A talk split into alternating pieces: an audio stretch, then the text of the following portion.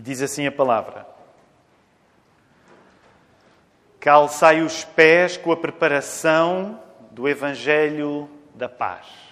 E repito, calçai os pés com a preparação do Evangelho da paz. Celebrar esta, este sustento que nós temos em Deus, também cumprimentando-nos uns aos outros. Podemos olhar à nossa volta, saudar-nos, não nos tocamos, mas saudamos com o olhar, maneira que pudermos. O pastor Filipe disse com razão que a igreja está cheia, mas de acordo com as normas de segurança. Portanto, está cheia para um padrão de Covid. Uh, se Deus quiser, voltará a encher assim que Deus levar isto. Podemos voltar a ficar sentados.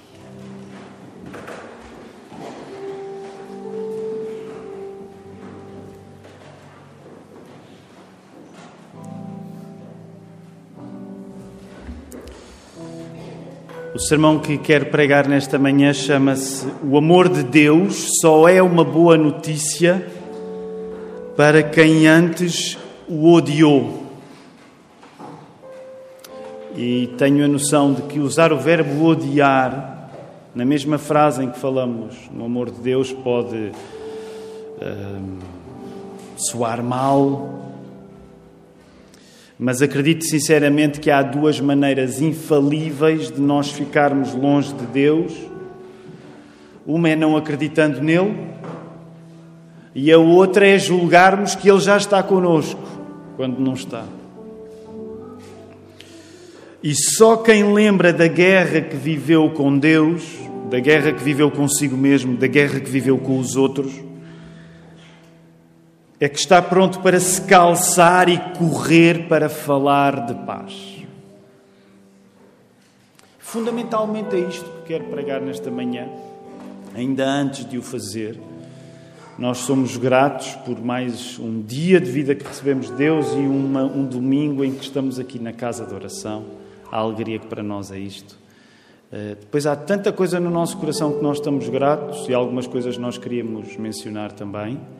A primeira é que temos uma bênção constante de nova vida a acontecer, não só no sentido espiritual, a santificação, mas de nova vida a acontecer no sentido biológico também. Então, costumamos sempre dizer que há uma espécie de sucessão apostólica protestante que nós temos aqui na Lapa, que não é de papas, mas é de bebés.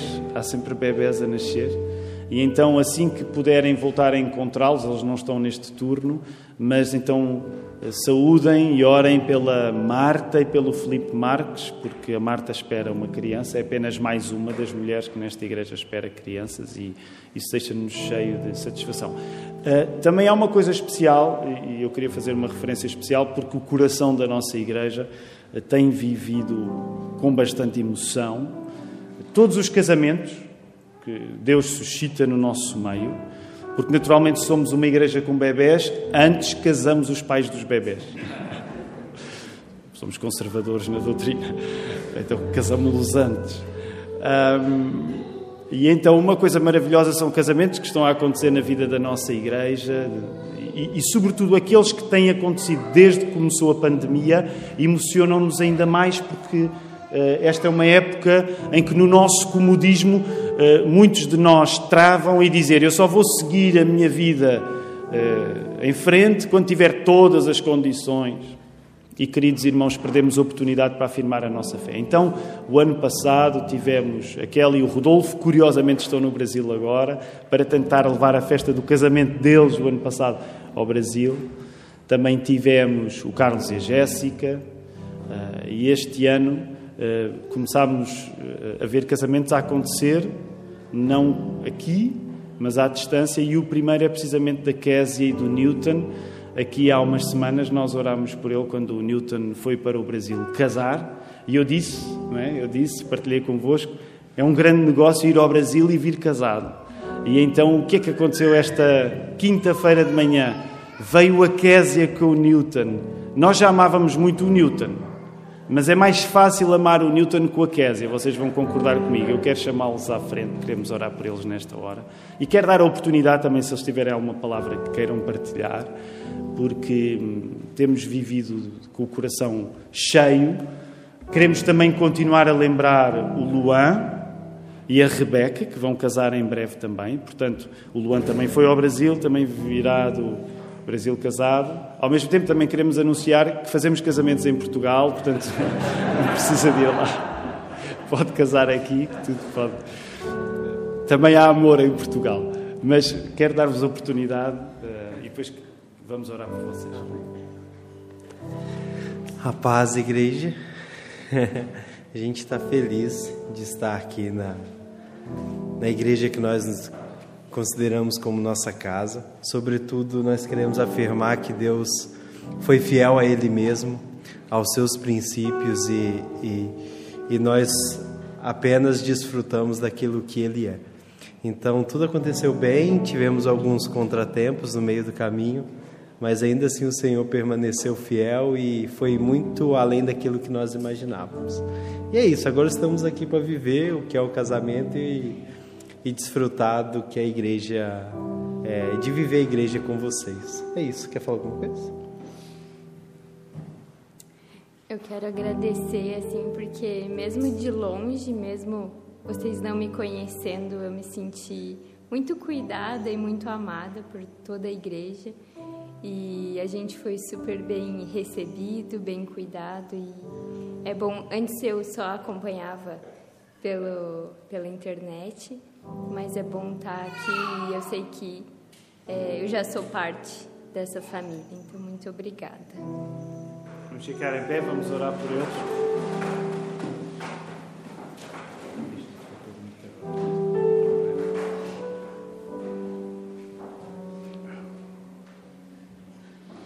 Deus Pai, nós temos descoberto à medida que o tempo passa que ganharmos uma vida nova contigo é ganharmos uma vida nova com os outros também. E por isso nós sabemos que não é possível ter-te sem sermos tidos pela Igreja, que é a comunidade de vida nova que tu inauguraste para nós ainda nesta vida. Ó oh, Senhor, isso significa que já não sabemos viver sozinhos, porque não sabemos viver sem Ti, em primeiro lugar, mas também não sabemos viver sem os nossos irmãos. Ó oh, Senhor, Tu tens feito isto acontecer na nossa vida de várias maneiras, mas enquanto igreja, nós sabemos que o casamento é uma coisa muito importante, porque a igreja é a tua noiva e dentro dela existem casamentos que são cópias do amor que tu tens por nós. Nós agradecemos-te, neste caso em particular, pela vida da Késia e do Newton, porque tu tens sido com eles nesta grande aventura, feita à distância, para depois se concretizar em carne e osso. Nós agradecemos-te por todas as coisas do casamento que são boas em carne e osso. Ó Senhor, e nós pedimos a tua bênção por esta família, agora que eles se reúnem e que desbravam uma vida nova aqui em Portugal. Nós também lembramos nesta hora todos os casais que chegam de longe para ter uma vida nova neste país.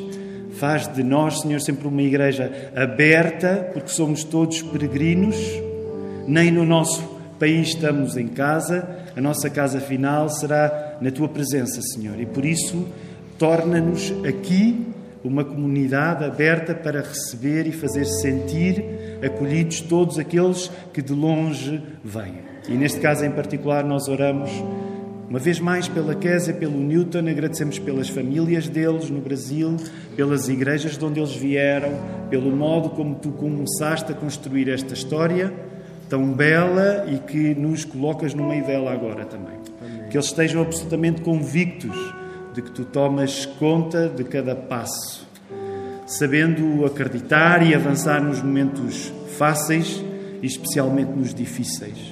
Nós agradecemos também pela vida nova que criaste no ventre da Marta, ser com ela, com o Filipe, com o David. Ó Senhor, e pedimos que tu sejas connosco nesta hora que a tua palavra está aberta diante de nós.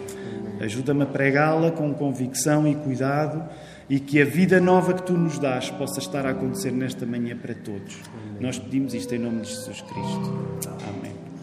Obrigado, Zico. Podemos ficar sentados.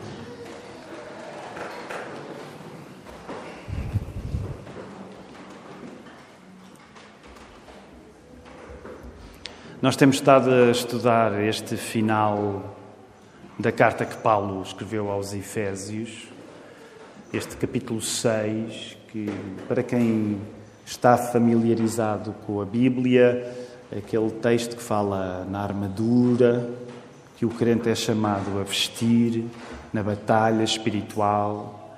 E uma das coisas que vimos na semana passada, quando líamos o verso 14, é que víamos como a verdade deveria ser um cinto para nós. Cinto esse que, numa época de vestidos, nos dava a capacidade de estar prontos para avançar e não tropeçarmos na túnica, e desta maneira compreendermos que quando nós temos uma nova identidade com Cristo, a verdade é algo que nos sinta ao ponto em que nós conseguimos avançar quando a realidade é fácil, mas conseguimos avançar também quando a realidade é difícil. Então, por causa disto, a ideia de mobilidade e de progresso ficou connosco. E connosco está esta manhã, quando nós, agora olhando para o verso 15, observamos que somos chamados a calçar algo que nos assegura um tipo de prontidão que permite esta mesma mobilidade, este progresso que falávamos a semana passada. E ao falarmos de calçado, nós devemos ter a noção de que, em grande parte, há dois mil anos, na antiguidade, as guerras eram ganhas nos pés. As guerras eram ganhas na marcha. A capacidade de movimentar tropas de um lado para o outro numa época que não tinha as nossas regalias da comunicação à distância, podia decidir entre a vitória e a derrota. Nós sabemos que foi só muito recentemente, já praticamente no século XX, que com o desenvolvimento da comunicação à distância, hoje há combates que não precisam de ser decididos necessariamente no terreno. Deixou de caber, sobretudo à infantaria, o papel da vitória. Mas imaginem há dois mil anos, sem esta tecnologia. Era no terreno que as coisas uh, aconteciam. E neste contexto em que o papel de estar com pés mesmo no meio da batalha era grande, também grande era o papel do mensageiro. Porque o mensageiro era uma das maneiras que, naquela época, numa guerra, uma guerra se construía e se lutava tentando fazer a mensagem passar quando não havia comunicação à distância. Por isso, o mensageiro era uma pessoa absolutamente essencial para a vida antiga. Pode surpreender-nos, mas não era incomum, antigamente, conforme as notícias do mensageiro fossem boas ou conforme fossem más, ele assim tratado era. Em alguns casos, vejam bem, o mensageiro poderia morrer se trouxesse más notícias. Tanto que ainda hoje nos sobram algumas expressões, não é? Uh, vemos nos filmes, mas também já dizemos isso em português, que é não mates o mensageiro. Mas isso era uma coisa que era possível acontecer naquela altura. Ora, as cidades, imaginem no contexto que nós estamos a falar, Estamos a falar no mundo greco-romano, mas imaginem-se num contexto em que as cidades eh, aperfeiçoavam a arte de quando vinha um mensageiro a chegar a correr, tentar ler nos sinais do mensageiro se as notícias eram boas ou eram más. Associavam-se coisas boas a um mensageiro que avançava com vigor, levantando pó, porque o mundo era cheio de pó, não tinha as estradas que nós hoje temos. E se o mensageiro viesse a correr com uma expressão de entusiasmo e exuberância, então assumia-se que provavelmente vinham aí boas notícias. É neste contexto que também se afirma aquela passagem bíblica que diz que formosos são sobre os montes os pés dos que anuncia as boas novas, que faz ouvir a, paz, que anuncia coisas boas, que faz ouvir a salvação, que diz a Sião: O teu Deus reina. Encontramos esse texto lá em Isaías 52, 7. Porquê? Porque para um mundo que dependia daquilo que o mensageiro trazia na boca, Os pés eram parte da beleza do mensageiro. Para um mundo que dependia daquilo que o mensageiro trazia na boca, os pés eram parte da beleza. E por isso é que nós encontramos este texto bíblico. Não é? Quão formosos os pés. Hoje em dia, comunicar é para nós tão, tão banal que, por exemplo, mesmo, imaginem, se, se, ninguém fica a olhar, nós até temos a benção de ter alguém que trabalha no serviço postal da nossa igreja, e ele, o Pedro deve vir ao terceiro turno, e o Pedro distribui correio, eu duvido que as pessoas fiquem a olhar para o calçado do Pedro e a tecer grandes elogios, porque para nós é banal. A comunicação chega-nos rápido, mas naquela época tu vias o carteiro à distância, tu vias o mensageiro à distância e já estavas a, a, a aperfeiçoar a arte de antecipar a notícia que eu vinha trazer. Logo, volto a olhar para este verso, verso 15. Um dos pontos fundamentais deste verso calçai os pés com a preparação do Evangelho da Paz. É nós termos uma paz tal que não há nada que nos perturbe ao ponto de impedir que falemos do Evangelho, da história de Jesus. Talvez a melhor tradução para a ideia de prontidão aqui seja algo como isto: que a prontidão para anunciar as boas novas da paz sejam os sapatos que calças. Que a reconciliação, a mensagem de reconciliação, seja aquilo que te faz correr. Alguns de nós aqui na igreja eh, temos por hábito correr. Ah, eu próprio assumo com alguma vergonha que tenho esse hábito, mas sou um fraco corredor. Eu corro muito lentamente.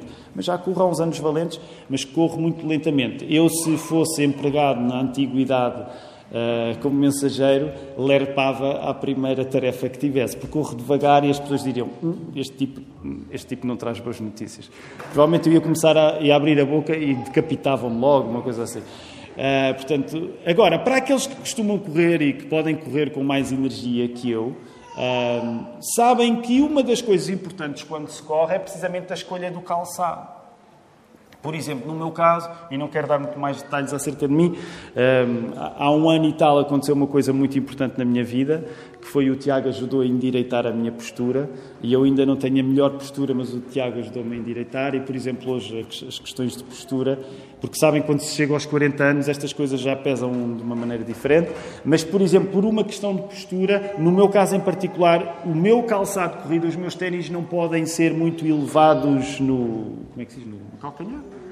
Então tem de ser um, sapato que seja leve, que seja ágil, mas que, não, que seja relativamente raso. E o Miguel está a rir, não sei porquê. e eu nem lhe vou perguntar. Uh, o que provavelmente tornaria o sermão mais. Era, era, era do Filipe.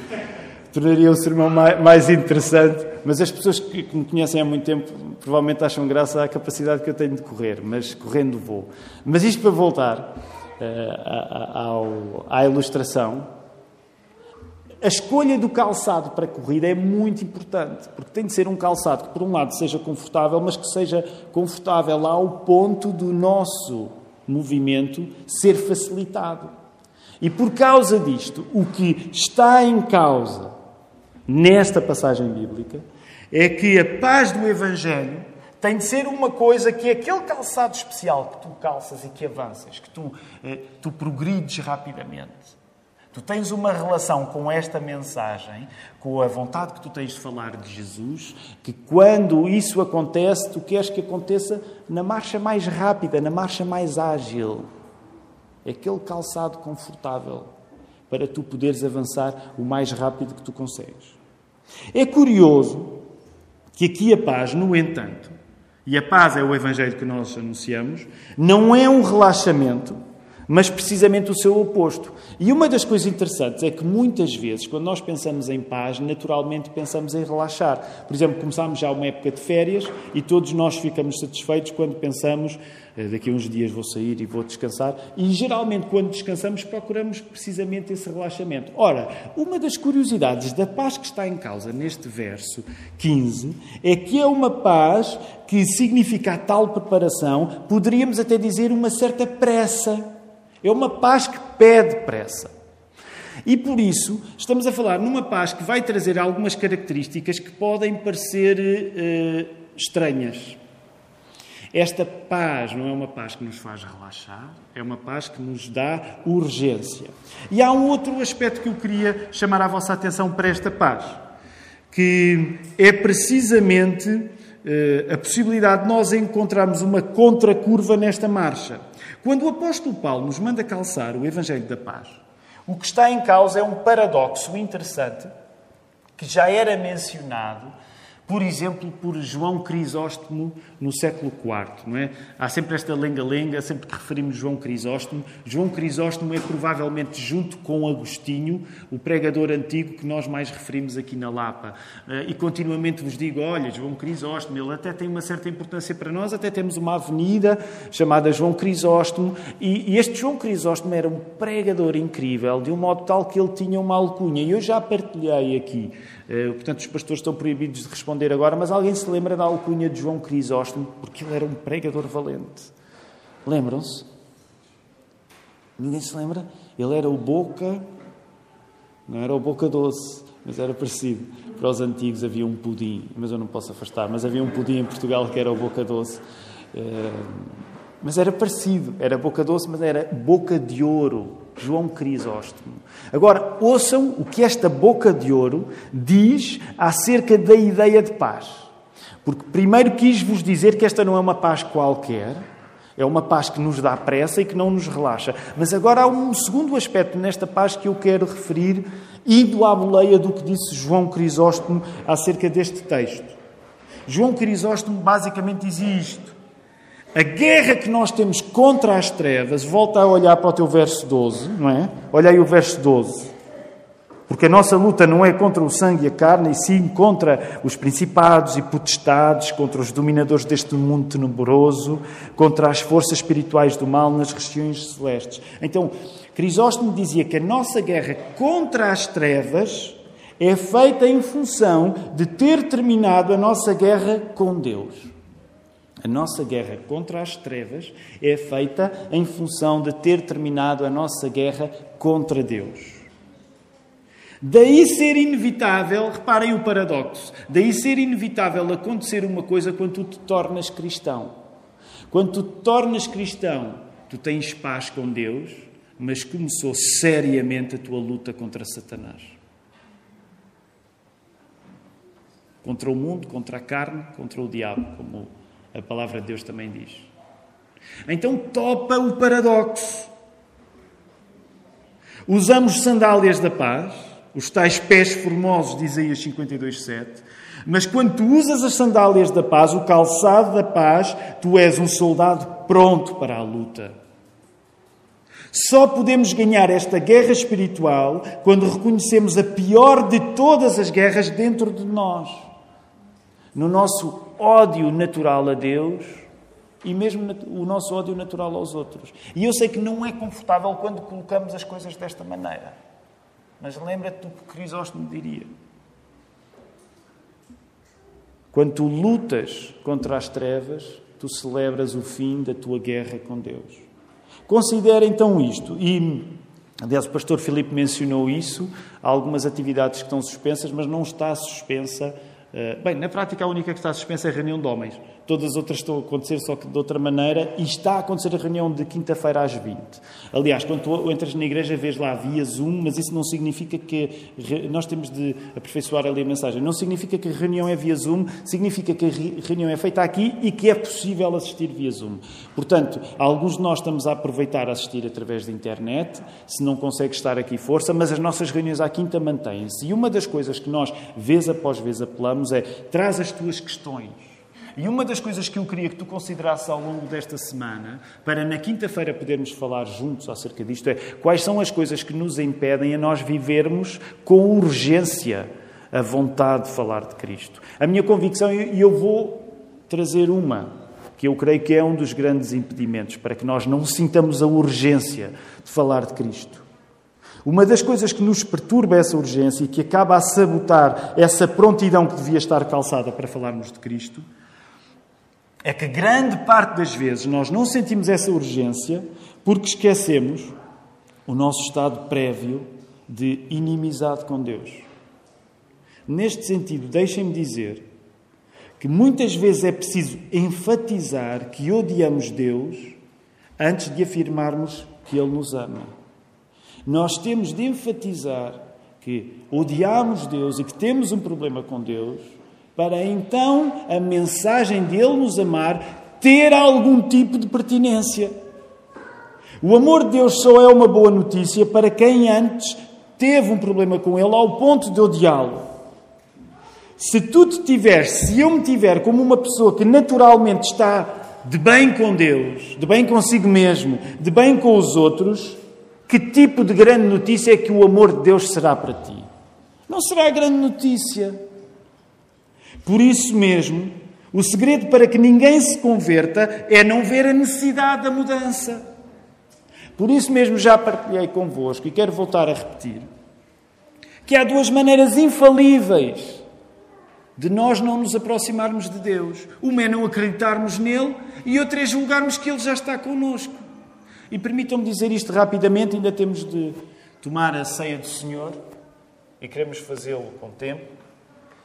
Mas uma das coisas que, na minha experiência, tenho aprendido é que não há pessoas tão espiritualmente pouco promissoras como aquelas que, ainda não conhecendo Deus, julgam já ter uma boa relação com Ele.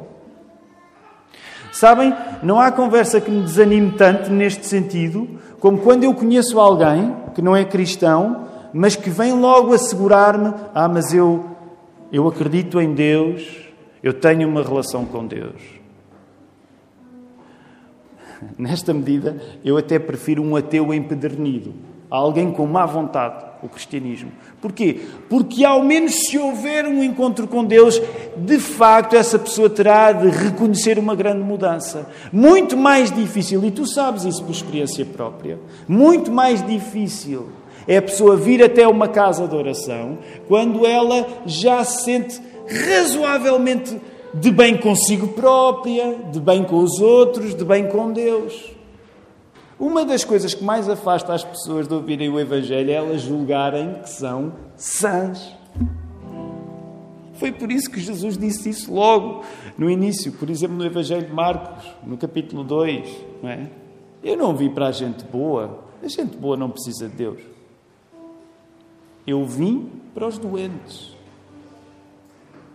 Não há nada tão difícil no nosso contexto hoje em dia, no contexto da conversa que nós estamos a ter, como os bons sentimentos que as pessoas têm acerca da espiritualidade.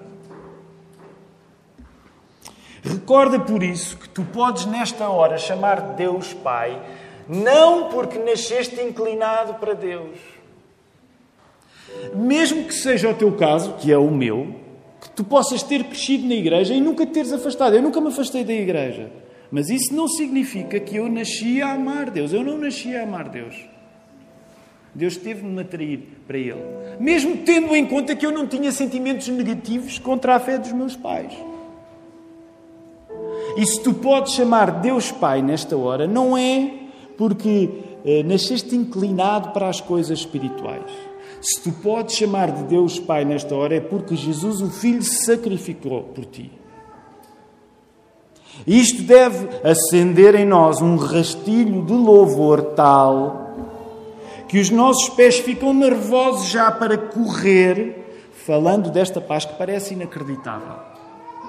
Nasceu entre nós e Deus, essa é a novidade. É por isso que o Evangelho significa a palavra grega é boas notícias. É vem lá alguém contar uma história. O que é que aquela pessoa vem dizer? Vamos tentar perceber pela maneira dela correr. Quando a pessoa chegava, ela trazia um evangelion, trazia um evangelho, trazia boas notícias. E a grande história que nós temos para contar, inacreditável, é que há uma paz entre ti e Deus que é comprada pelo sangue de Jesus. Já pensaste às vezes que nós hoje, pelo menos em dois cânticos, já fizemos questão de falar no sangue de Jesus? Porque a paz que nós temos com Deus não é um resultado dos nossos bons sentimentos naturais por Ele. A paz que tu tens com Deus é o resultado do sacrifício de Jesus no teu lugar. Eu acredito e quero convidar todos a, a poder ter essa mesma convicção. Não existe melhor história para nós podermos contar que o Senhor nos ajude a poder contar esta história prontos, calçados, para falar de uma paz, de um Deus que nos ama ao ponto de ter vencido a inimizade que nós tínhamos com Ele. Que Ele nos ajude.